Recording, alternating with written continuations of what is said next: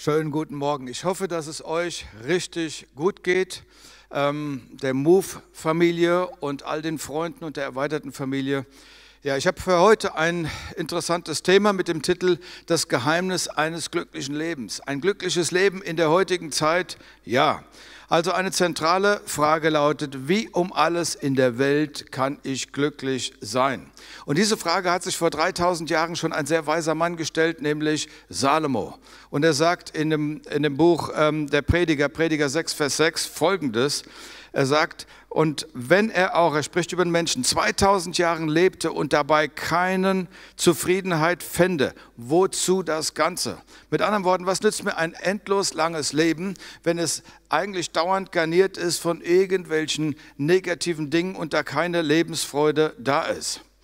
Ähm, wenn wir dann im Prediger 2, Kapitel 2 lesen, ich werde gleich dann daraus zitieren, dann sehen wir, dass Salomo eigentlich prädestiniert war für dieses Thema. Denn auf der einen Seite war er steinreich, ja. Auf der anderen Seite war er sehr intelligent. Äh, die Bibel sagt, er war der weiseste Mann der Welt.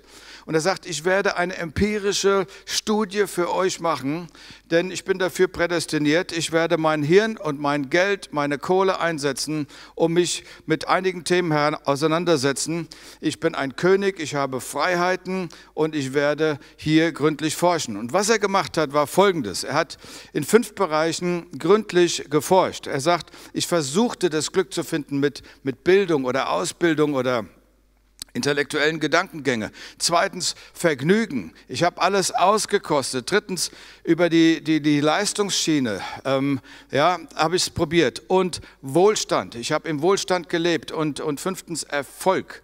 Aber ich muss ganz ehrlich sagen, ich habe alles durchgemacht. Und ich muss sagen, die Dinge sind nicht verkehrt, aber es ist nicht die Quelle der inneren Befriedigung und der Freude und des Lebensglücks. Und ich möchte mal anfangen zu zitieren und zwar im Prediger, ähm, der Prediger Salomo. Und da geht es in Vers 16 los, Kapitel 1, Vers 16. Er sagt, ich sagte in meinem Herzen, siehe, ich bin herrlich geworden und habe mehr Weisheit als, als alle, die vor mir in Jerusalem gewesen sind.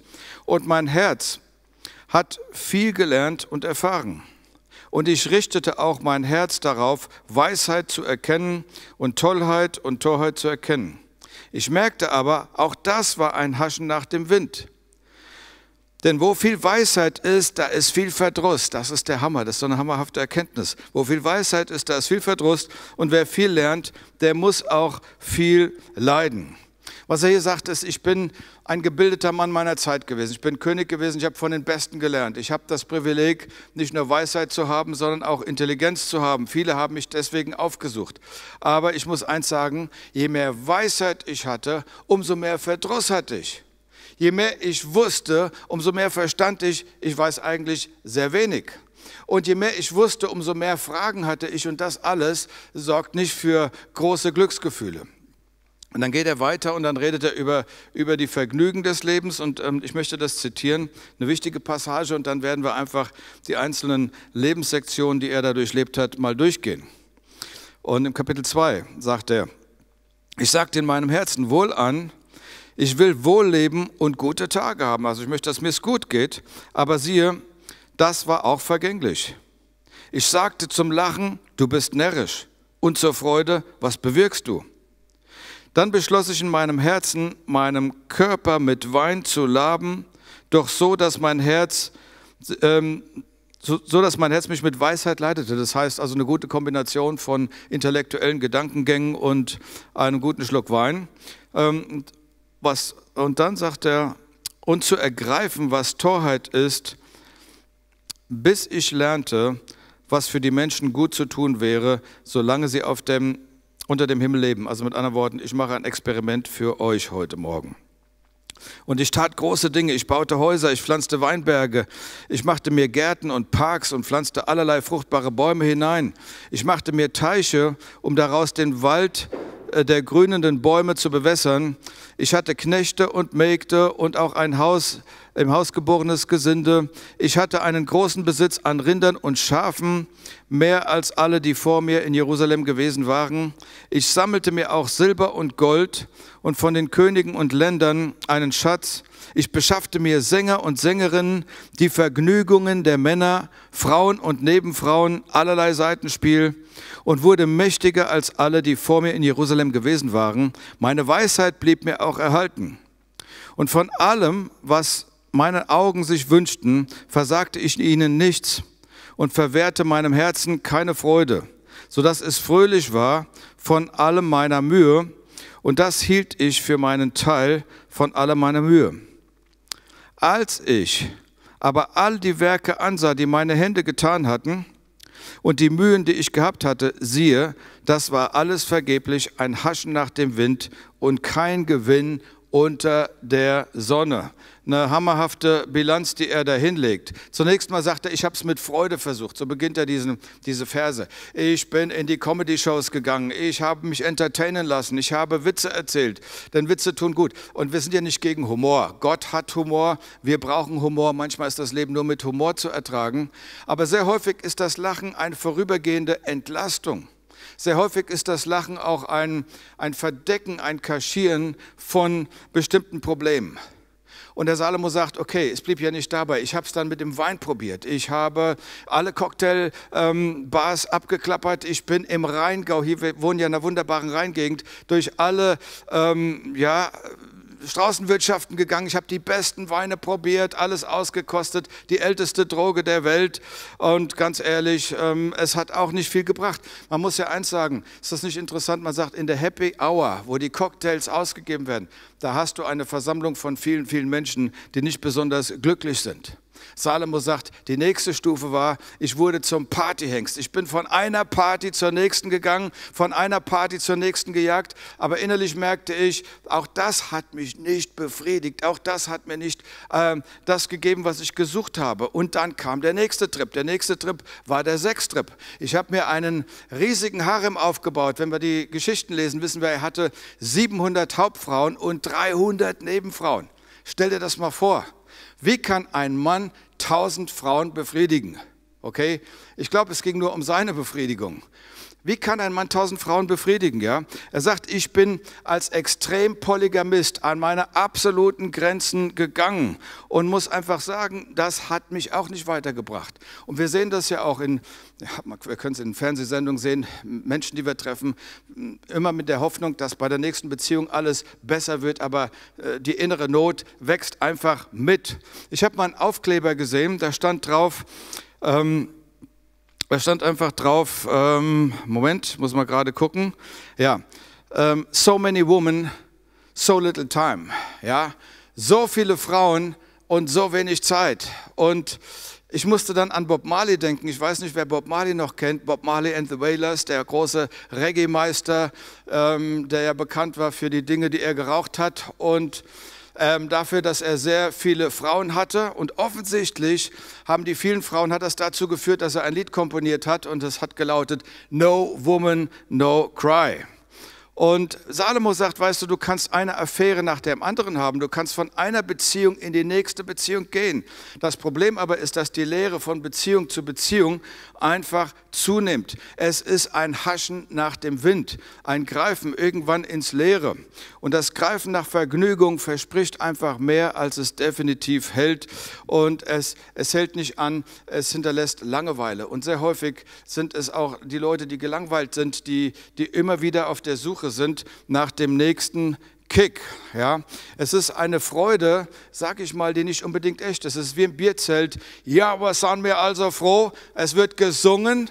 Ja, aber in Wirklichkeit weiß jeder, Mann, das ist doch, die, das ist doch nicht die Wahrheit. Salomo sagt, dann probierte ich es mit Arbeit. Ich wurde ein Workaholic. Ich baute Häuser, ich baute, ähm, ich baute Parks, ich baute, ähm, ich baute interessante architektonische Gebäude. Ich habe unendlich viel gebaut, ja, und Parks angelegt und Wälder und so weiter und so fort. Aber ganz ehrlich, bei all diesen Aktivitäten, bei all diesem Workaholic-Verhalten, muss ich sagen, die Lehre ist trotzdem geblieben.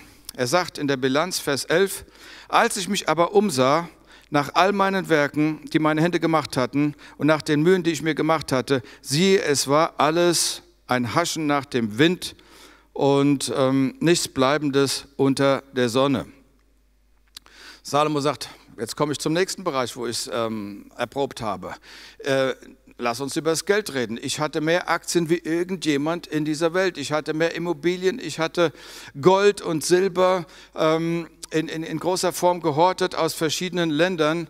Ich war der reichste Mann der Welt. Und jemand hatte mal untersucht, dass das Vermögen von, von Getty und, und, und Watson und Rockefeller zusammengenommen nicht das, ähm, die Summe erbracht hätte, die dieser Mann hatte. Und er sagte, ich dachte, wenn ich das Geld habe, kann ich mir alles leisten, wovon ich träume. Und jetzt habe ich mir alles geleistet, wovon ich träume, aber es hat mich innen drin überhaupt nicht befriedigt. Ja? Und ich hatte Chöre, das müsst ihr mal lesen in der Bibel. Ich hatte Chöre und Orchester in meinem Schlafzimmer. Du musst dir vorstellen, der hat ein riesiges Schlafzimmer gehabt und dann haben da die Chöre ähm, ähm, gesungen und die Seitenspieler. Er sagt, ich habe 14 Tage an meinem Haus, 14 Jahre an meinem Haus gebaut. Täglich wurden 30 Rinder und 100 Schafe geschlachtet für die gesamte Belegschaft derer, die in seinen Gemächern gewohnt haben. Und die Frage, die ich mir stellen muss, was braucht ein Mensch wirklich, um glücklich zu sein? Und ich habe den Eindruck, immer ein bisschen mehr. Immer ein bisschen mehr. Okay, Salomo sagt, ich habe es mit noch etwas probiert. Ich habe es mit Erfolg probiert. Ich war erfolgreich wegen meiner Weisheit. Die Königin von Saba ist gekommen. Viele, viele Leute haben mich aufgesucht. Ich wurde berühmt. Ich hatte mehr Follower wie irgendjemand sonst. Ja. Und ich wurde größer und reicher, sagt er, Prediger 1, Vers 9, ich wurde größer und reicher als alle, die vor mir in Jerusalem gewesen waren. Aber es war ein Haschen nach dem Wind, nichts Bleibendes unter der Sonne. Mit anderen Worten, ich war unbefriedigt. Folgender Gedanke. Wenn du alles hast wie Salomo, den ganzen Reichtum, der da war, ja, und man ist trotzdem noch unzufrieden. Ich habe mich gefragt, warum, warum kommen Männer in die Midlife Crisis? Ich denke an zwei Gründe. Der eine Grund ist, man hat so viel erhofft, erwartet. Und das, was man erhofft und erwartet hat, ist in der Mitte des Lebens nicht gekommen. Man hat das Gefühl, es wird auch da nicht mehr kommen. Und der zweite Aspekt ist, man hat alles erreicht, wovon man geträumt hat, aber zu guter Letzt, zu guter Letzt, zu guter Letzt fehlt es, was wie gestalte ich meine Zukunft? Ich habe keinen Traum mehr. Und genau an diesem Punkt ist der Salomo ja gewesen. Ähm, der Schauspieler Patrick Swayze, der ja kein Unbekannter ist und, und sehr reich war, ist 2009 ähm, gestorben. Er war sehr erfolgreich und er sagte auf dem Gipfel seiner Karriere, er sagte in einem Interview, es ist wahr, dass ich von all dem, was ich immer geträumt habe, es alles erlebt habe. Aber als ich hier ankam, wunderte ich mich darüber, warum mein Leben sich so leer anfühlt. Er sagt, warum fühlt sich mein Leben so leer an? Und ähm, das ist genau das, das Gefühl, was ja der Salomo auch hatte. Und dann musste ich denken an einen anderen. Ich habe auf einem Flug von Amerika nach Deutschland mit meiner Frau Uta im, ähm, im Flugzeug gesessen und dann hast du diesen Bildschirm und du kannst dir einen Film aussuchen. Und ich habe mir eine, eine Dokumentation über Freddie Mercury, also dem Sänger von Queen, ähm, reingezogen. Und da kommt eine Aussage auch in seinem Leben, wo er im, im Zenit seines Erfolgs steht. Und er sagt Folgendes, wir haben, was gibt es noch für mich in diesem Leben zu tun? Habe ich erreicht, was ich mir vorgenommen habe? Bin ich ein glücklicher Mann in diesem versinkenden Sand? Was ist es wert, das Leben? Salomo sagt, ich habe es mit Bildung versucht, ich habe es mit Vergnügung versucht, ich habe es mit Arbeitssucht versucht, ich habe es mit allem Möglichen versucht und ich habe es nicht gefunden.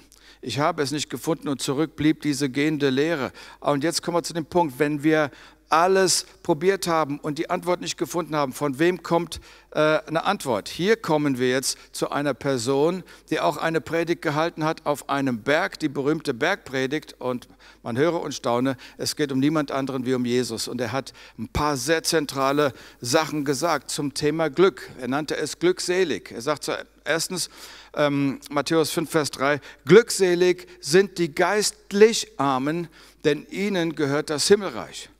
Das heißt, glücklich bist du, wenn du erkennst, dass du irgendwo arm bist, dass du begrenzt bist, dass du endlich bist, aber dass du Gott brauchst. alles, was im Zentrum deines Lebens steht und was einfach wichtiger ist wie Gott.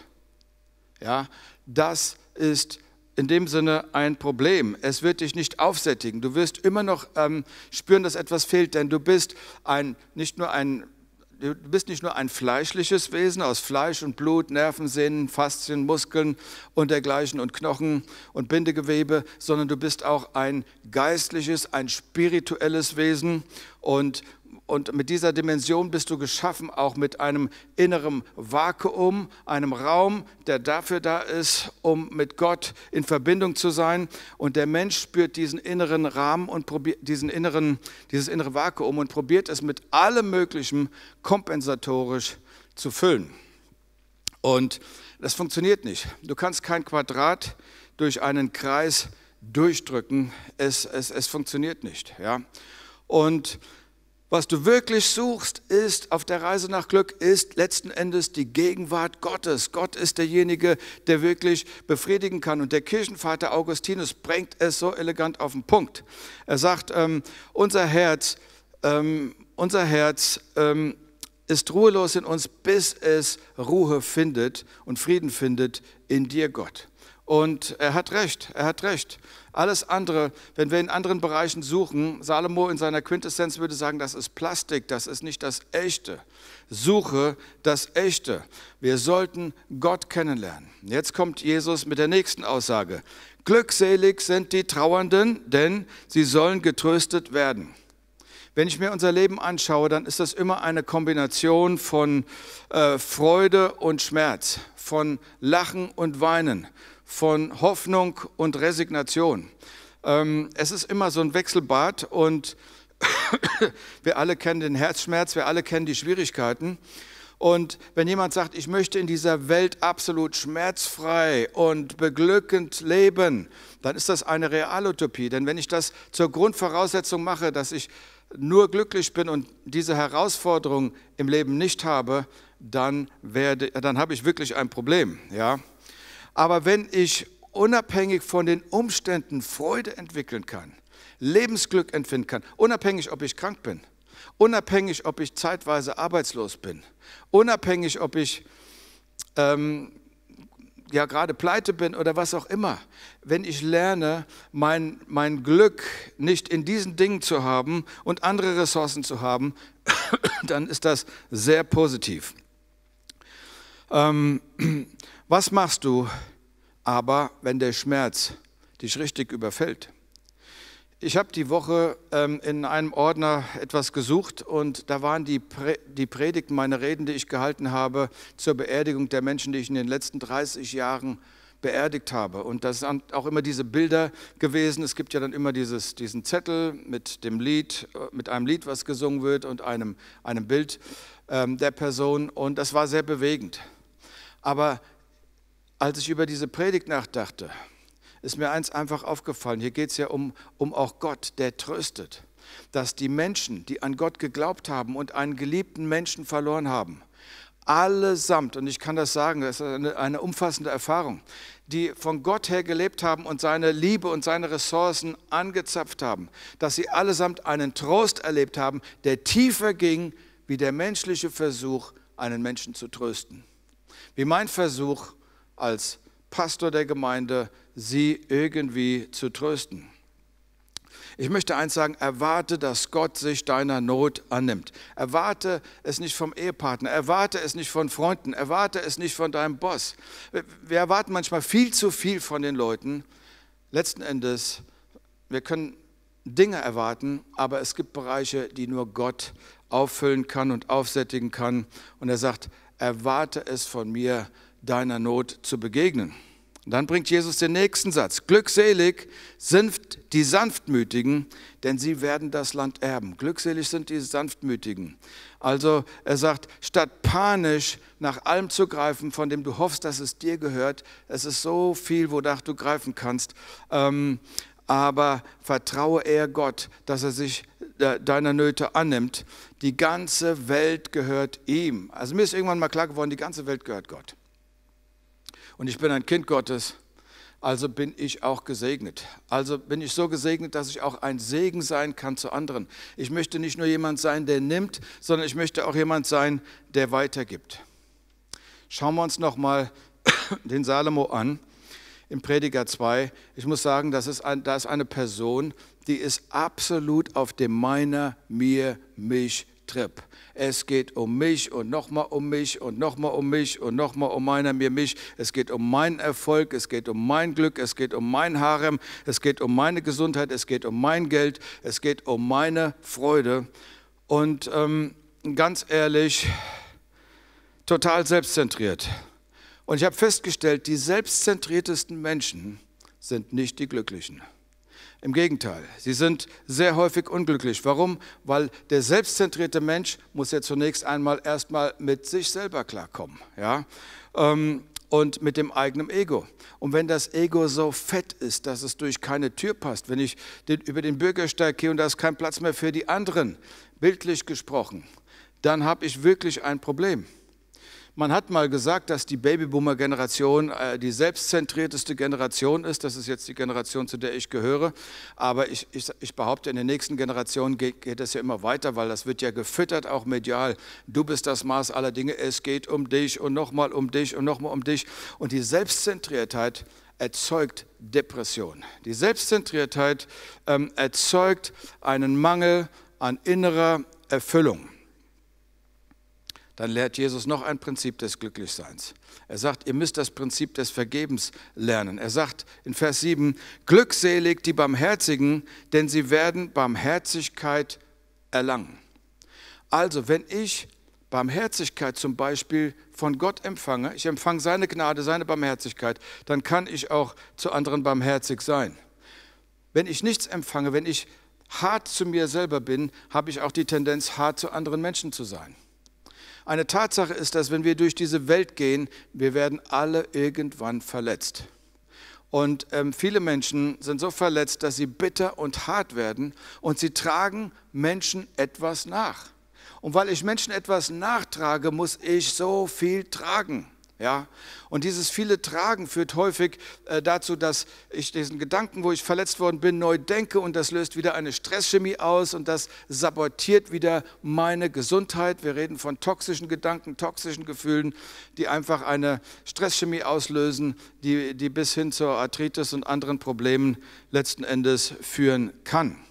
Und, und, und, und Jesus sagt, hey, ähm, Entwickle eine vergebende Haltung. Glückselig sind die Barmherzigen, denn sie werden Barmherzigkeit erlangen. Denn wenn du anderen vergibst, dann wirst du Frieden haben und eine neue Ebene von Glücksgefühlen haben. Und du empfängst Gottes Barmherzigkeit obendrein. Du kannst nicht nachtragend sein und glücklich sein. Das funktioniert nicht. Okay. Und jetzt kommt die nächste goldene Regel von ihm. Und er sagt, glückselig sind die reinen Herzens, denn sie werden Gott schauen. Schuld zerstört gute Glücksgefühle, definitiv. Und man kämpft ja auch noch ständig damit, nicht entdeckt zu werden bei dem, was man gemacht hat. Und die glücklichen Menschen sind die mit einem reinen Herzen, mit einer integren Grundhaltung, die sind glücklich. Und Jesus sagt, ich bin ja für dieses Glücksgefühl gekommen. Ich habe mich entäußert, ich bin Mensch geworden. Ich, der ich keine Schuld kannte wurde zur Sünde gemacht, damit du mir deine Schuld geben kannst und befreit wirst davon und dich rein und sauber und glücklich fühlen kannst. Und wenn das passiert, kannst du Gott schauen. Und wenn du Gott schaust, werden Glücksgefühle in dir freigeschaltet. Und dann erklärt Jesus noch etwas. Bau gesunde Gefühle. Er sagt, glückselig sind die Friedensstifter. Die Friedensstifter sind immer die, die Beziehung bauen. Nicht die, bei denen es ständig knallt oder Krawall gibt oder Hinterfragung gibt und, und dergleichen, sondern es sind die Friedensstifter. Und ähm, ich habe mal mit einem Mann zusammengesessen, das Haus war leer, die Frau war weg, die Kinder waren weg. Und er sagte, weißt du, auf der Jagd, auf der Jagd nach Karriere habe ich über die Jahre meine Frau verloren. Und auf der Suche nach dem Geld habe ich meine Kinder verloren. Und er war verzweifelt. Und, und, und das ist ein dramatischer Punkt. Was nützt einem all das Geld? Was nützt einem all die Karriere, wenn ich am Ende einsam bin? Und hier kommt ein ganz, ganz wichtiger Gedanke. Es geht um Freundschaften. Zurzeit hören wir ständig Corona, Corona, Corona, Corona. In, in ein paar Monaten werden wir hören, äh, Wirtschaftskrise, Wirtschaftskrise, Arbeitslosigkeit, Arbeitslosigkeit. Ich sage mal, wenn die Zeiten turbulent sind, alles, was der Mensch wirklich braucht, was jeder Einzelne braucht, ist ein Netzwerk von echten Freundschaften, echten Beziehungen die mehr halten, wie, die länger halten wie billiges Porzellan, was gleich zerbricht, wo man mal heißes Wasser drauf gießt. Es braucht echte Beziehungen, deswegen betonen wir die Kleingruppen, die Freundschaften. Es ist so wichtig, dass wir da unterwegs sind und glücklich sind die Menschen, die Frieden bauen und Frieden leben mit anderen Menschen.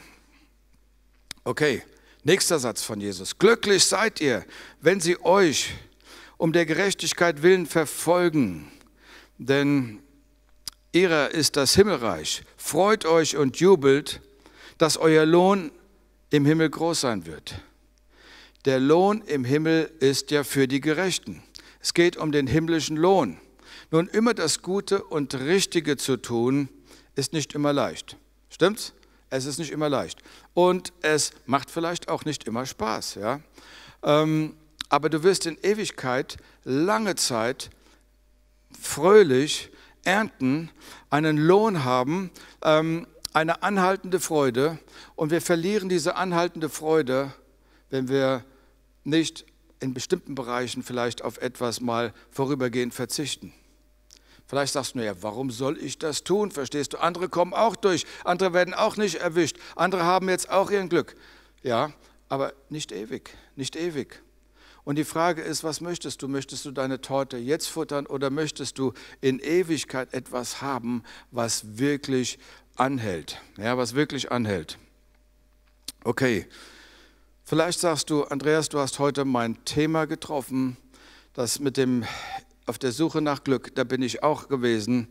Und ich kann nur sagen, herzlichen Glückwunsch, weil das bedeutet, dass ich die Augen geöffnet habe für die Dimension, die nur Gott ausfüllen kann.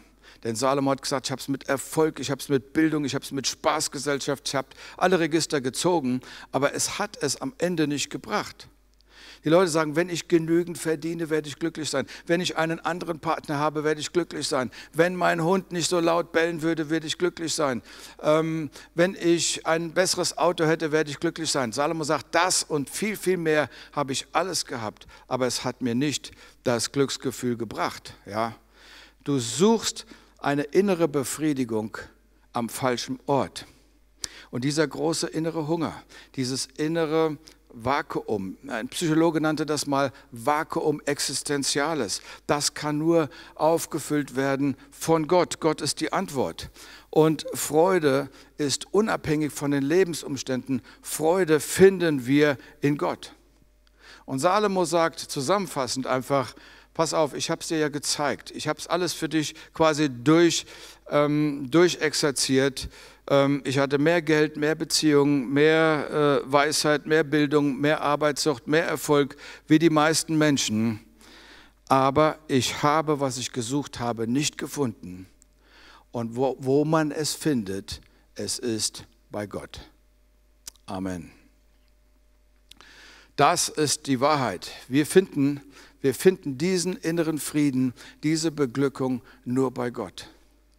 Und ich möchte an dieser Stelle einfach ein Gebet sprechen für all diejenigen, die sagen, ich möchte an dieser Stelle einsteigen. Ich möchte an dieser Stelle einsteigen, ich möchte Gott kennenlernen, den tieferen Sinn meines Lebens, um dann auch mein Lebensglück zu entfalten. Und ich möchte Gottes Ressourcen auch in meinem Leben haben. Und auf der anderen Seite möchte ich mit ihm dauerhaft weiterleben. Und ich möchte einfach ein Gebet sprechen und ich lade dich ein, es einfach mitzubeten. Herr Jesus Christus, ich lade dich ein, komm in mein Leben. Ich schließe einen Bund mit dir, dem Vater und dem Heiligen Geist. Danke, dass du mein Leben bereicherst.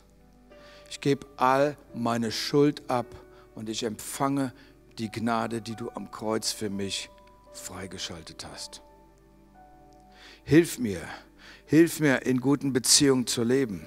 Hilf mir, die Lebensregeln, die du gegeben hast, für ein glückliches Leben zu leben. Und ich bete, dein Reich komme und breche in mir an. Amen.